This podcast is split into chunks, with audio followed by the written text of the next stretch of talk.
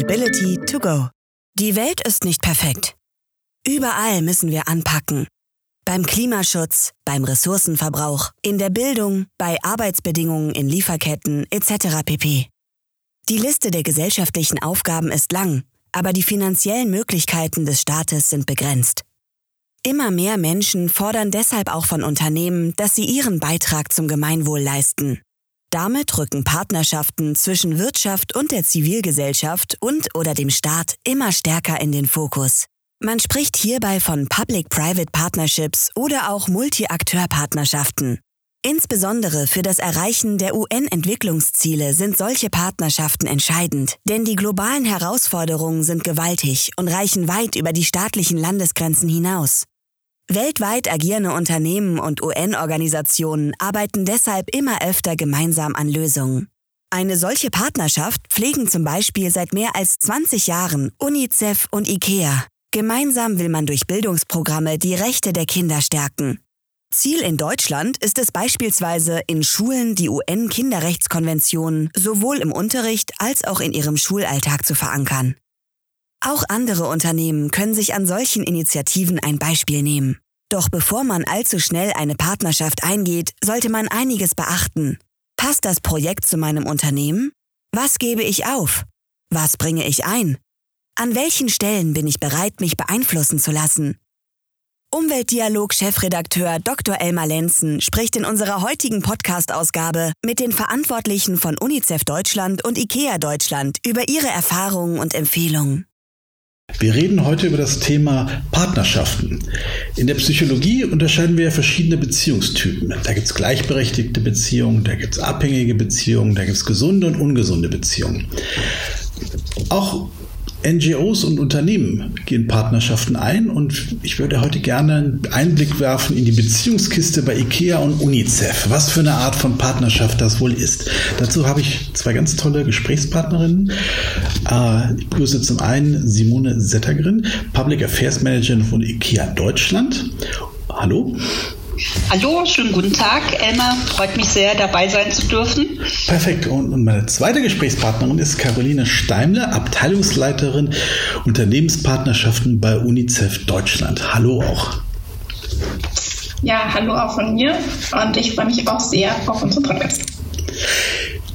Dann steigen wir einfach mal ein und ähm, ich möchte gerne bei, bei IKEA starten äh, mit der ersten Frage ihr kooperiert ja mit, mit UNICEF Deutschland seit, seit einer Weile. Gratulation erstmal dazu.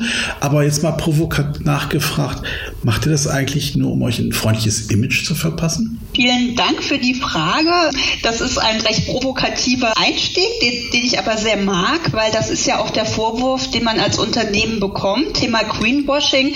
Davon sind wir, glaube ich, sehr, sehr weit entfernt bei IKEA, weil wir ein sehr stark wertebasiertes, humanistisches Unternehmen sind. Das heißt, wir schauen natürlich auch umgekehrt nach Partnern, die zu unseren Werten passen, zu unseren starken Grundsätzen, zu denen auch gehört, dass wir den vielen Menschen einen besseren Alltag schaffen. Das ist unsere Vision. Und ich glaube, aus dieser Vision heraus können wir eine sehr gute Partnerschaften wie auch mit UNICEF eingehen, können versuchen, gemeinsam mit NGOs Gutes zu bewirken in der Gesellschaft und so die Welt auch ein Stückchen besser zu machen, auch wenn das ein sehr hehres Ziel für ein Unternehmen ist. Die Idee zu der Partnerschaft liegt jetzt einige Jahre zurück und ähm, ich habe mir sagen lassen, das kam in einer Zeit, in der eigentlich sowohl bei IKEA als auch bei UNICEF große Umstrukturierungen damals in der Organisation stattfanden. Jetzt kennt man das ja in solchen Umstrukturierungsphasen, da hat man eigentlich gar nicht einen Kopf für so eine neue Partnerschaft. Also normalerweise würde man dann sagen, danke für die Anfrage, aber gerade passt es nicht. Vielleicht erstmal an dich, Caroline, die Frage, wie habt ihr das damals diskutiert? Nun ja, also die Partnerschaft zwischen IKEA Foundation und UNICEF ähm, auch auf internationaler Ebene, die gibt es ja jetzt auch schon seit 2000. Und auch wir hier in Deutschland schauen auch schon auf einen sehr langen Zeitraum ähm, zurück. Ich glaube, gestartet sind wir 2003 erstmalig und haben dann ähm, 2011 zum Beispiel noch die Bußkarte mit dazu genommen. Aber ganz konkret geht es ja vor allen Dingen jetzt um unsere neue, sehr strategische Ausrichtung, nämlich um das Thema Kinderrechte Schulen in Deutschland, äh, für das sich eben IKEA entschieden hat, gemeinsam mit uns ähm, eine Partnerschaft einzugehen. Und insofern ist die, die Basis oder die Diskussion, die wir haben, ist natürlich ein sehr langjähriges und eine sehr vertrauensvolle Zusammenarbeit und ein gutes Verständnis füreinander. Und auch wir haben uns natürlich über die Dauer hinweg weiterentwickelt. Strategien ändern sich natürlich auch und da braucht es einen guten Dialog. Und wir haben natürlich das gemeinsame Ziel, nämlich gemeinsam eine kinderfreundliche Umgebung zu schaffen. Und das war so unser Startpunkt. Jetzt kann man über den Moment selber sagen, und ich löse das an der Stelle auf, die Diskussion über unser, was könnte eigentlich der Kern unserer Partnerschaft sein, das haben wir tatsächlich vor der Corona-Pandemie äh, logischerweise gestartet. Partnerschaften brauchen Zeit und auch so eine programmatische Ausrichtung. Aber als dann eben der Entschluss gefasst wurde, okay, wir machen das jetzt, da war gerade Corona in Deutschland äh, wirklich voll angekommen. Und das war sicherlich nicht der Zeitpunkt, wo man normalerweise vielleicht auch sagen könnte oder wo wir auch Verständnis gehabt hätten, wenn Ikea gesagt hätte, wir haben gerade andere Themen. Auf der anderen Seite kann man auch sagen, jetzt erst recht. Denn ähm, die Corona-Pandemie zeigt ja gerade auch sehr deutlich aus, vor welchen Herausforderungen eigentlich Kinder gerade stehen oder auch vor welchen Herausforderungen auch Kinderrechte gerade stehen. Insofern ist mein persönliches Verständnis, die kommt genau zum richtigen Zeitpunkt. Denn das UNICEF-Mandat ist ja, wir kämpfen für jedes Kind. Wir möchten, dass kein Kind zurückgelassen wird und dass jedes, ja, jedes Mädchen, jeder Junge eine faire Chance erhält, egal wie, wie widrig die Lebensumstände sind. Und von diesem Grundgedanken kommen wir immer wieder heraus. Und dieses Danke für die Anfrage, aber das passt jetzt gerade nicht, das ist auch nicht unser Selbstverständnis. In der Tat, Partnerschaften sind für unsere Arbeit so essentiell wichtig. Wir können nur so wirksam sein in dem, was wir tun, wenn wir starke Partner an unserer Seite haben. In diesem Fall IKEA, die für uns gemeinsam eben das Kinderrechte Schulenprogramm in Deutschland vorantreiben und auch als Fürsprecher an unserer Seite auftreten möchten. Ich reiche die Frage mit dem passt jetzt gerade nicht trotzdem nochmal an Simone Settergren weiter und verbinde das nochmal mit dem Hinweis zu Corona. Ich denke, die, also die, die, das Setting und die Grundüberlegungen anfangs waren sich natürlich andere. Und dann kam der Virus. Das hat uns natürlich, wie die meisten von uns, sehr überrascht und natürlich auch überrollt Anfang vergangenen Jahres. Ähm, da waren aber natürlich die Gespräche schon sehr weit fortgeschritten mit UNICEF, auch hätten wir uns vorstellen können, gerade in dieser aktuellen Krise den Anfang für solche Gespräche zu nehmen, weil für uns sind die Kinder die wichtigsten Menschen auf der Welt. Für IKEA, ich glaube, es gibt kaum ein Unternehmen auf der Welt, was für, für Kinderfreundlichkeit größeres Verständnis hat, wenn man zu uns in die Einrichtungshäuser kommt und Kinder einfach auch Kinder sein dürfen, alles anfassen und ausprobieren können und so weiter und so fort. Ich glaube, das passt sehr gut und es gab zu keiner Zeit bei uns im Unternehmen oder Management Management-Team die Überlegung, dass wir angesichts der aktuellen Krise, die uns natürlich vor große Herausforderungen gestellt hat und noch stellt, die Überlegung, nun das Projekt zu parken, sondern wirklich, wie Caroline auch sagte, vielmehr der Gedanke, jetzt erst recht, jetzt ist die richtige Zeit. Wir haben auch wahrgenommen, dass äh, in der Politik die Kinder nicht an erster Stelle bei den Überlegungen standen, dass sie oft überrannt, überrollt worden sind. Und wir sind auch als Unternehmen der Meinung, dass gerade die Schwächsten in der Gesellschaft Gesellschaften Fürsprecher brauchen eine Bühne, weil sonst ihre Bedürfnisse immer außen vor sind. Und sie sind doch das Wichtigste, was wir haben und unsere Zukunft. Ich glaube, da sind wir uns alle einig. Politik ist ein gutes Stichwort, da hake ich nochmal gerne nach. Mit dem Einsatz für Kinderrechte, insofern hat sich ja die, Partnerschaft an der Stelle etwas präzisiert oder verändert, verlässt IKEA ja so ein bisschen die klassische Charity-Komfortzone und begibt sich rein in, in, in das Feld der Politik. Ist das klug?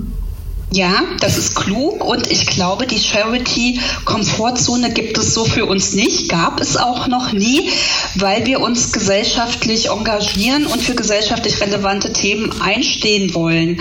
Ähm, wenn, wenn man das Thema äh, wegnimmt, Politik von der Parteipolitik, sondern dorthin tut, wo es herkommt, aus, aus, aus dem alten Griechenland, der Polis, da geht es ja ganz stark um Mitbestimmung und Demokratie und so weiter. Und wir sind doch der Überzeugung, dass alle Parteien in der Gesellschaft, die Zivilgesellschaft, die Menschen, die Unternehmen Gehör finden müssen. Von daher wollen wir natürlich auch bei der Politik Gehör finden und den Menschen, die wenig Gehör finden, gerade den Kindern auch eine Stimme bei der Politik geben. Und ich glaube auch, dass Unternehmen in der Größenordnung von IKEA gar nicht unpolitisch sein können.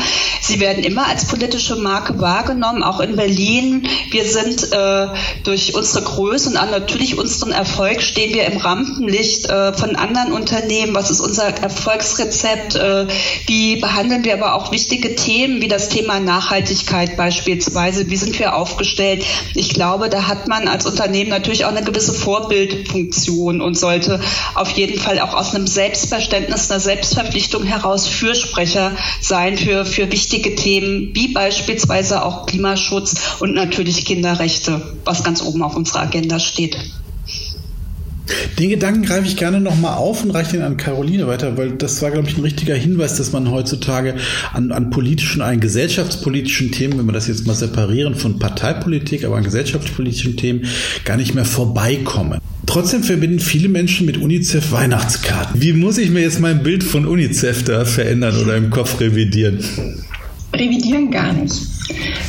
Denn ich sag mal, dass Grußkarten für UNICEF und Unternehmenspartnerschaften, die können ganz wundervoll nebeneinander stehen. Und tatsächlich sind Grußkarten für UNICEF auch weiterhin ein sehr wichtiges Instrument, eine emotionale Verbindung, weil sie A schon sehr lange gibt, aber B, weil sie halt auch so, so faktisch ist. Und ähm, also das steht ganz wundervoll nebeneinander. Aber um auf die Veränderung ähm, einzugehen, den ja, den, den Unternehmen natürlich gegenüberstehen, einfach durch ähm, sich ändernde Regularien, durch Gesetzentwürfe und natürlich auch durch gesellschaftliche Erwartungen. So steht natürlich auch die Organisation wie UNICEF genau diesem Wandel gegenüber. Und ähm, wenn es um Kinderrechte geht, dann treiben wir ja eigentlich auch den Wandel. Wir möchten den Wandel, dass Kinderrechte eben stärker ins Mindset kommen und auch für Unternehmen relevanter und wichtiger werden.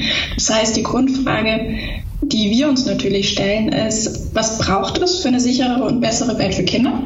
Und äh, welche Rolle können Partnerschaften mit Unternehmen haben? Partnerschaften, wie wir sie jetzt mit IKEA haben.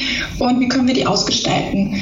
Und die Arbeit von UNICEF ist sehr, sehr innovativ. Und das kann man zum Beispiel auch an dem Thema Klimawandel ähm, festmachen, weil der Klimawandel, der findet statt. Und ähm, UNICEF muss auch hier in seiner Arbeit die, die Antworten finden, ähm, dem Thema zu begegnen oder vorzubeugen. Insofern ähm, geht es darum, wirklich zu schauen, äh, wie können wir es ausgestalten, immer fußend auf den Kinderrechtskonventionen der Vereinten Nationen, aber natürlich auch auf den nachhaltigen Entwicklungszielen. Und hier ergibt sich zum Beispiel auch die Schnittmenge mit den Unternehmen, denn auch die können wir bis 2030 nur erreichen, gemeinsam mit starken Partnern, gemeinsam mit Unternehmen. Also gerade das Thema die Zusammenarbeit mit dem Privatsektor ist da einfach sehr relevant. Und konkret, und das ist das äh, Beispiel mit IKEA zeigt es ja sehr gut, kommen wir da von dem Shared Value Gedanken, also von den strategischen Partnerschaften. Ähm, was braucht es, ähm, damit wir gemeinsam einfach eine bessere Welt schaffen, damit wir, was kann auch ein Unternehmen einbringen, was steht als Motivation hinter der Partnerschaft, welches Ziel haben wir gemeinsam, nehmen wir uns vor? Und können man darüber nachdenken, zum Beispiel, ähm, Reichweite mit einzunehmen oder eben die Fürsprecherin und Fürsprache wie IKEA auch für sich gesagt hat, genau dort möchten wir eigentlich darauf einzahlen, Know-how und Expertise oder ähm, auch Ressourcen neben der finanziellen Unterstützung, die natürlich auch irgendwo ein Thema ist. Ähm, insofern würde ich sagen, der Wandel gehört dazu, die Veränderung auch. Unsere Klaviatur an Partnerschaften oder Partnerschaftstypen ist einfach eine breitere geworden, denn es gibt natürlich Unternehmen, das ist auch gut so, die sagen, philanthropisches Engagement erstatten wir, ähm, bis hin zur strategischen Partnerschaft, die auf der Co-Kreation fußt, wie auch im Fall von Kinderrechte Schulen gemeinsam mit IKEA. Ich bleibe mal beim Bild der Klaviatur. Mir gefällt das. Es gibt dann ja auch Misstöne. Und ähm, deshalb ähm, wie, sieht, wie sieht euer Beuteschema aus? Du sagtest, was braucht es für so eine Partnerschaft? Aber wie muss eine Firma aussehen, ein Unternehmen, damit seine Kooperation auch beim Thema Kinderrechte mit UNICEF klappen kann? Und ähm, ja, auch andersrum formuliert, welche Erwartungen sollten die gleich am besten zu Hause lassen, wenn sie anrufen? Mhm. Also zum einen haben wir Vorgaben, auch an die wir uns halten sollen. Zum Beispiel gibt es Industrien, mit denen eine Zusammenarbeit oder Kooperation ähm, aufgrund des Mandats, das ähm, UNICEF hat, sehr schwierig ist. Ähm, zum anderen ähm, hinter jedem Partner, aber auch hinter jeder Partnerschaftsidee ähm, steckt ein Standardprozess der Due Diligence. Das heißt, wir schauen uns schon unsere Partner an. Wir sind sehr sorgfältig in der Auswahl ähm, unserer Partner, bevor wir ähm, eine Partnerschaft eingehen oder auch, wenn wir eine konkrete Partnerschaftsidee haben, zu schauen, auf was müssen wir achten, was sind vielleicht sensible Themen, welche Fragestellungen sollten wir uns auch vorab stellen. Da geht es nicht darum, Hürden aufzubauen, sondern geht es wirklich darum, ähm, ein Stück weit um die Ecke zu denken, vorauszudenken und vielleicht auch ähm, bewusst ähm, eine Richtung in der Partnerschaft nicht einzugehen, weil man sagt, das passt vielleicht doch nicht zusammen. Wichtig ist da einfach die Passung zu den Grundwerten von UNICEF und natürlich die Glaubwürdigkeit in den Werten und im Handeln. Denn die, also die Hilfe für Kinder und das ähm, nachhaltige Handeln, das muss schon ein ernsthaftes Anliegen für ein Unternehmen sein und auch ernst gemeint. Wenn es darum geht, wie muss eine Firma aussehen, finde ich es hilfreich, wenn sie schon eine klare Ziele oder auch klare Vision hat. Was möchte sie denn eigentlich mit der Partnerschaft mit UNICEF erreichen? Ähm, Neugier und Offenheit ist aber auch ganz wichtig. Ähm, denn am Ende des Tages eröffnen wir so ein bisschen die, den UNICEF-Kosmos und zeigen auch auf, was denn möglich ist oder welche programmatischen Schwerpunkte ähm, machbar sind. Und ähm, auch bei Kinderrechte Schulen ist das ja in einem Dialog entstanden, zu was könnte man denn in Deutschland machen? Uns ist das Thema Kinder stärken und Kindern in Deutschland ähm, Rechte und ähm, in so eine Partnerschaft zahlt man ja erstmal in so ein, so Social Case ein, nicht? Und ähm, das ist kein Geld, was man am Ende des Tages zählen kann, sondern andere Formen von äh, äh, von, von Erfolg oder von, von Return on Investment, um so in der Business-Sprache zu bleiben. Ähm, welche, äh, wie, wie messt ihr das bei IKEA, ob, ob die Partnerschaft aus eurer Sicht gut läuft?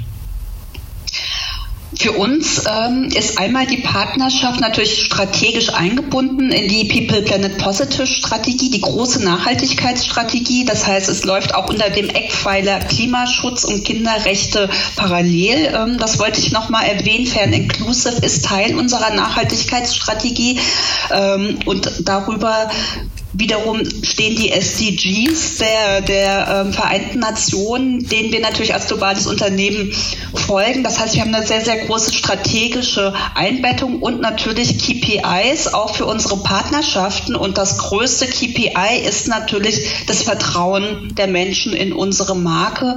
Und ich glaube, das ist unbezahlbar. Ähm, das ist auch unser größter Return on Invest, wenn man es so nennen will, ähm, von solchen Partnerschaften. Weil ich glaube, das stehen wir auch gerade ähm, bei der jüngeren Generation vor einem ganz, ganz großen Wandel. Ähm, wenn man kauft nicht mehr dort, wo man nicht weiß, wofür steht das Unternehmen überhaupt, welche Haltung haben sie zu gesellschaftlich wichtigen Themen oder auch Themen, die für mein Leben, für mich relevant sind. Und ich glaube, wenn ein Unternehmen darauf keine Antworten geben kann, wird es schnell abgestraft von den Konsumenten. Insofern zahlt sich das Thema Glaubwürdigkeit und auch Haltung zeigen und auch sich positionieren, sich auch politisch positionieren, natürlich sehr, sehr stark am Ende auch auf den Geschäftserfolg eines Unternehmens aus. Jetzt könnte man ja dazu neigen, dann dem anderen ständig auf die Finger gucken zu wollen, nicht? Weil, um mal zu gucken, dass die Reputation geschützt bleibt. Ähm, ist wahrscheinlich, wenn wir dann wieder zurückkehren auf die Beziehungstypen am Anfang nicht die beste Art für eine Partnerschaft. Wie, wie, wie läuft das bei euch? Ja, spannende Frage. Ähm, die Reputation ist sicherlich ein sehr, sehr großes ähm, Asset ähm, aber für mein Dafürhalten längst nicht das einzige oder der, das einzige gute Argument ähm, für eine Partnerschaft mit UNICEF. Ähm, weil wir können echt noch so viel mehr mit einbringen. Unser Netzwerk, die Reichweite, ähm, die Globalität. Wir sind in fast jedem Land der Welt vor Ort. Ähm, das Thema Haltung, das Simone ja gerade eben auch schon ähm, angesprochen hat, ähm, da sind wir dann wieder bei dem Abstecken von Motivation und Zielsetzung. Aber natürlich achten wir auch stark darauf, dass unsere Marke intakt bleibt. Und ähm, Glaubwürdigkeit und Transparenz ist unser Gut, höchstes Gut und ähm, auch sehr wichtig, logischerweise in der Ausgestaltung von Partnerschaften. Und ich müsste jetzt vielleicht Simone noch mal fragen, ähm, wie es wahrgenommen wird, aber natürlich haben wir zum Beispiel auch sehr enge Vorgaben, wenn es um Messaging geht oder um Wording oder auch in der Bildwelt, ähm, weil das eben schon auch ähm, auf unser Mandat und auf unser Wirken ähm, einzahlen muss und wir schon auch sicherstellen, dass es im richtigen Kontext sich wiederfindet. Ähm, ich könnte mir vorstellen, dass es nicht immer ganz einfach ist, auf der Unternehmensseite äh, unsere Beweggründe da zu verstehen. Ähm, in unserer Partnerschaft mit, mit IKEA, da sind wir jetzt schon so ein eingespieltes Team. Ich glaube, wir haben da schon ein gemeinsames Verständnis und eine gute Sprache auch entwickelt. Ähm, weiß aber auch, dass es ähm, ich kenne beide Welten. Ich kenne sowohl die Wirtschaft als auch die NGO-Welt. Ich weiß, dass man auch manchmal einfach unterschiedliche Begriffe nutzt und da ist es auch manchmal ein Stück weit Übersetzungsarbeit. Ähm, kontrollierend und überwachend ist nicht unser Ziel. Wir suchen den Dialog. Wir versuchen auch immer einen Kompromiss ähm, zu finden. Aber ja, wir achten, wie gesagt, darauf, ähm, dass, dass die Glaubwürdigkeit einfach gewahrt bleibt. Und ähm, sehr wichtig ist auch, wir sind im sehr, sehr engen Dialog einfach auch mit unseren Partnern. In jeder Partnerschaft kann es gerade über so eine lange Dauer wie bei IKEA natürlich auch mal einen kritischen Moment geben. Und ähm, auch da eben eng zusammenzuarbeiten und dem gut gemeinsam zu begegnen und da auch ähm, eine gemeinsame Haltung oder ein Wording auch zu finden, das ist einfach ähm, die, die Basis und es ist auch ganz wichtig, ähm, damit es eben nicht kontrollierend oder ähm, überwachend ausgestaltet ist den Gedanken ganz kurz, da tatsächlich an Simone Settergren weitergereicht. Ist UNICEF ein anstrengender Partner? Anstrengend auf gar keinen Fall. UNICEF tickt natürlich anders in den Strukturen und Hierarchien als IKEA.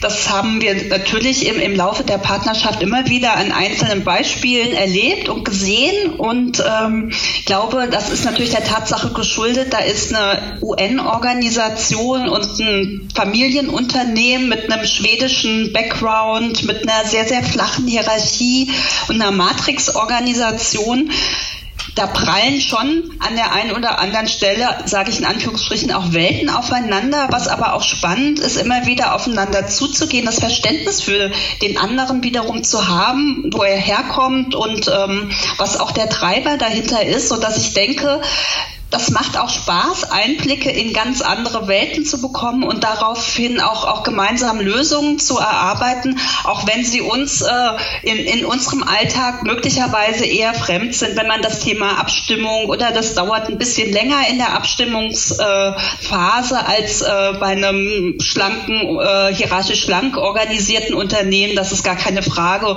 Und dann ist uns bei IKEA sehr bewusst, dass unsere Matrix-Organisation mit sehr, sehr schlanken schlanken Prozessen und einer sehr, sehr hohen Entscheidungskompetenz einzelner Kolleginnen und Kollegen auch nicht äh, das Übliche ist. Da sind wir ja auch sehr ähm, hervorgehoben und ich empfinde das natürlich auch als ein großes Privileg, äh, dass wir das haben, aber umso mehr ähm, ist es auch hilfreich und, und ähm, öffnet Horizonte, sich da auch anderen Perspektiven anzunehmen. Verständnis ist gut und richtig, aber trotzdem hake ich nochmal nach, wie ist das bei IKEA? Da gibt es bestimmt auch rote Linien. Ähm, wie, wie legt man die fest in so einer Partnerschaft oder entwickelt sich das aus, dem, aus der Zeit heraus? Äh, wir haben jetzt kein Handbuch über die Do's and Don'ts äh, in Kooperationen. Ähm, auch jetzt gerade mit UNICEF, glaube ich, hat sich das natürlich auch entwickelt und wir haben auch einfach viel ausprobiert. Und manchmal denke ich, ausprobieren und scheitern ist besser, als es gar nicht ausprobiert zu haben. Wir hatten beispielsweise mal einen Versuch, ähm, die Kundinnen und Kunden zu Spenden im Kassenbereich äh, zu motivieren und auf UNICEF aufmerksam zu machen. Das äh, war nicht sehr erfolgreich. Die ähm, Menschen bei uns, die einkaufen waren, wollten möglichst schnell auch raus, das Auto packen, beziehungsweise nochmal zum Schwedenbistro äh, eine Kleinigkeit essen. Ich glaube, das sind die Lernkurven, die man nimmt was wir natürlich ganz klar, glaube ich, in unseren Statuten ungeschrieben festgeschrieben haben, ist, dass wir natürlich keine Werbung füreinander machen. Das ist ein absolutes Tabu. Das gäbe jetzt nicht den Fall, dass wir ein besonders schönes Produkt haben, was sehr kinderfreundlich ist und jetzt UNICEF fragen, gebt uns doch mal bitte das Logo dazu. Das ist ein absolutes No-Go. Ähm, genau wie wir natürlich als Konzeptunternehmen auch sehr, sehr strengen Richtlinien unterliegen, äh, was die Marke IKEA angeht. Und dann ist das Co-Branding von UNICEF UNICEF und IKEA natürlich ähm, vollkommen d'accord. Das adelt natürlich die Marke, aber auch da sind wir bei anderen Kooperationspartnern sehr, sehr strikt. Das muss man auch dazu sagen. Ich glaube, da ist UNICEF für uns ein besonders exponierter und auch sehr, sehr wertvoller Partner. Bei, ich gebe die Frage mal weiter, bei UNICEF gibt es natürlich, haben wir auch gerade darüber schon gesprochen, ist ja nicht die erste Partnerschaft, schon ganz klare Erfahrungen und uns äh, auch, Regeln, Stichwort Transparenz. Ähm, nichtsdestotrotz denke ich, dass man immer wieder so an Situationen kommt, wo man sagt, ja, das ist jetzt, geht jetzt so ein bisschen an die Grenze dessen, was, was wir eigentlich so wollen oder so. Ähm, was ist ja auch okay, weil Grenzen sind ja da im Grunde nicht überschritten zu werden, aber zumindest äh, ausgetestet zu werden. Wie handelt ihr das dann? Also generell natürlich im Dialog.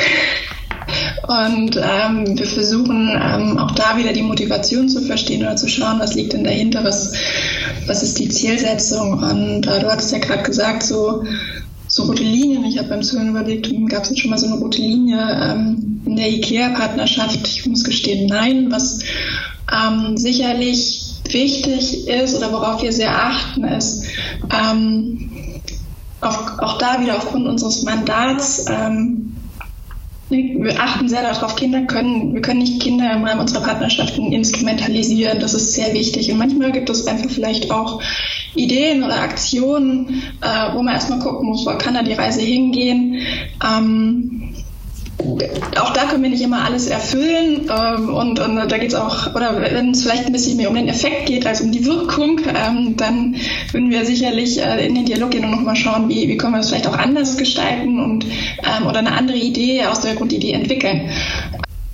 Vielleicht die letzte Frage an, an dich, Caroline, in dem Zusammenhang ganz spontan, wenn du jetzt drei Schlagworte finden, äh, aufzählen müsstest für so eine Partnerschaft, für gute Partnerschaften, welche fallen dir da ein? Was ein Kriterien für gute Partnerschaften genau. wichtig ist? Mhm. Zuhören, Transparenz und daraus resultiert natürlich auch das Vertrauen. Ähm, um genau diese Offenheit äh, auch zu haben oder diese Transparenz zu haben, die eine Partnerschaft eben auch braucht, um auch sich weiterentwickeln zu können. Oder wie Simone ja schon ähm, auch gesagt hat, dass man auch mal was ausprobiert ähm, und, und dann gemeinsam weitergeht. Dann an dich, Simone Settergren, die, die letzte Frage. Von diesen drei Dingern darfst du dir jetzt einen aussuchen oder einen sozusagen highlighten. Also Transparenz, Zuhören, Vertrauen. Ist schwer, aber welchen würdest? Das Vertrauen steht natürlich über allem, aber ohne Zuhören und Transparenz kein Vertrauen. Deswegen würde ich mich sogar, glaube ich, fast für das Zuhören entscheiden wollen, weil es spannend ist, Perspektiven zu wechseln, auch für uns als Unternehmen diese Outside-In-Perspective zu bekommen und nicht in diesem internen Tunnelblick gefangen zu bleiben. Von daher, das Zuhören ist mein Favorit beim Thema Partnerschaften. Wir haben uns nicht abgesprochen, aber wenn man einen Podcast macht, kann man natürlich nicht glücklicher sein, als wenn man dann am Schluss Zuhören ausgewählt bekommt, weil natürlich auch alle Podcast User zuhören. In dem Sinne danke ich ganz herzlich